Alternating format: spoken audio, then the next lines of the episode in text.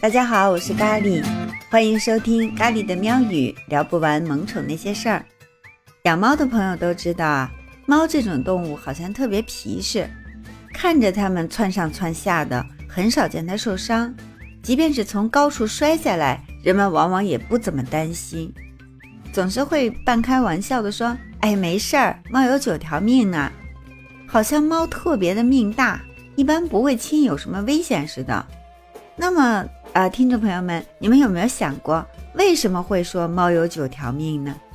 其实啊，猫有九条命这个说法不是咱们中国特有的，世界各地有很多都关于猫有九条命的故事和传说。英国甚至还有一条谚语说：“A cat has nine lives, for three he plays.” For three his days, and for the last three his days，就是调侃一点的翻译，就是说一只猫有九条命，三条闹，三条浪，最后三条家里躺。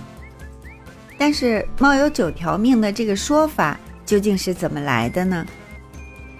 在西方国家有一个非常古老的传说，一只老猫啊，在一座庙宇前面打盹儿，据说他是一位退休的数学家。平时做事儿总是心不在焉的，他的生活除了吃饭以外，就是偶尔睁开眼睛数数附近有几只苍蝇，然后就又睡着了。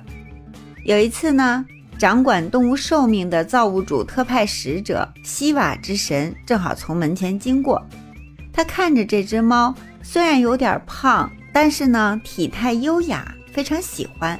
于是呢，西瓦之神就问他：“你是谁呀？”你会做什么呀？这老猫啊，懒得连眼皮都没怎么睁开，就嘟囔着说：“我是一只很有学问的老猫，我很会数数。”那个希瓦之神就说：“啊，那很好啊，你会数到几啊？”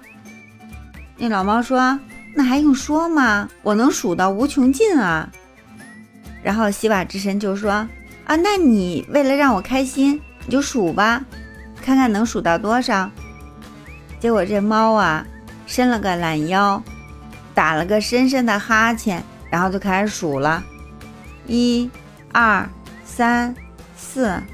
它数到七的时候，猫就已经开始半梦半醒了。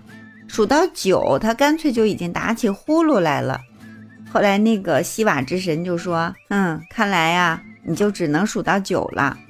那我就赐给你九条命吧。”在中国那个佛经《上语录》里边也记载着这样的一个故事，说有一天啊，这个佛正召集众弟子给他们讲经呢，忽然呢就来了一只猫，蹲坐在这个佛座底下，静静地竖着耳朵听这个佛讲经。后来弟子呢就问佛：“哎，这是为什么呀？难道这个猫也精通典籍吗？”后来佛就说。啊，这个猫有灵性，它有九条命，人呢反而只能得其一。这个猫之灵性啊，不是人类可及的。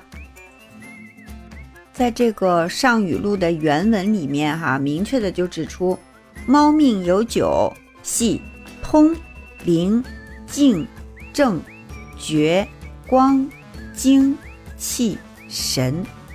在咖喱看来呀。佛经里面的这个猫之九命，更像是对猫精神气质的肯定和赞美。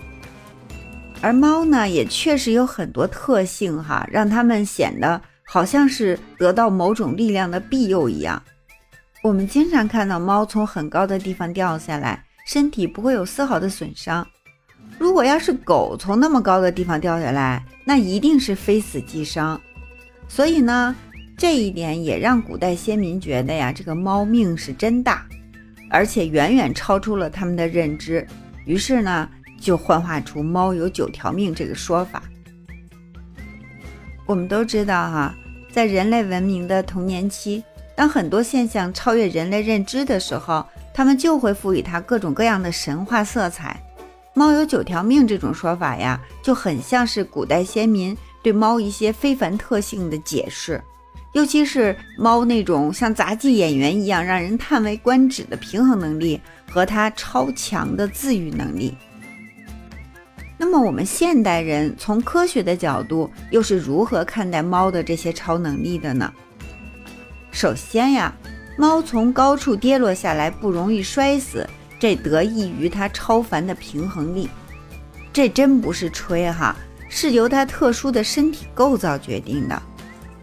猫的尾巴就是它保持平衡的重要工具。尾巴对猫来说呀，就是杂技演员手里的那根平衡杆。当猫走在狭窄的地方的时候，它的尾巴就可以帮它找到自己的平衡点。就算在很细的一根树枝上，它都可以如履平地。猫从高处掉下来的时候呢，它的尾巴和这个脊柱相连，就不断的扭动，直到身体扭动到正确的方向，可以确保它四肢安全落地。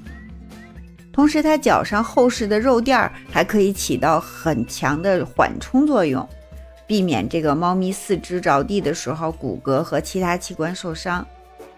猫咪的这个小肉垫儿呢，还有防滑的功能，在它们奔跑和爬树的时候都有重要作用。还有就是，猫咪没有锁骨，它们的脊柱非常柔软，可以很容易在半空中拱起自己身体，调整自己下降的姿势。在失去平衡的时候呢，及时给它调整回来。这也就是猫咪为什么可以从高空落下的时候总是能四肢着地的一个原因。猫咪有超强平衡能力，最重要的一个因素其实是它们拥有发达的前庭器官。前庭器官呀，就是指它内耳里边的三个半规管、椭圆囊和球囊。猫咪的三个半规管特别的敏感。它们的眼睛和耳朵可以帮助自己确认安全的着陆点或者是地面，这些信息啊就会反馈给猫咪的大脑，它们柔软的身体就会迅速做出反应，让它们的身体保持平衡的状态。在人类看来，猫咪另外一个超能力是受伤以后的愈合能力。二零零九年，科学研究发现，猫的体内。有一种叫做髓磷脂的东西，在被破坏以后能自行修复，这是人体根本做不到的事情。髓磷脂呢是神经元外侧的脂质，能够协助神经信号的传递。损失以后呢，会导致神经失去保护，造成感官、行为、认知以及其他一些功能的异常。猫呢，它的神经系统在受损以后。具有超强的恢复能力。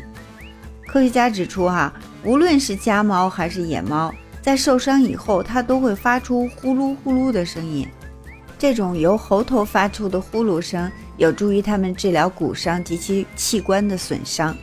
看来呀，猫发出呼噜声可不一定是在跟我们打招呼哦，很可能是在疗伤。而且，科学家在实验中发现，如果把人体暴露在如同猫打呼噜声的这种声波底下，还有助于改善人类的骨质。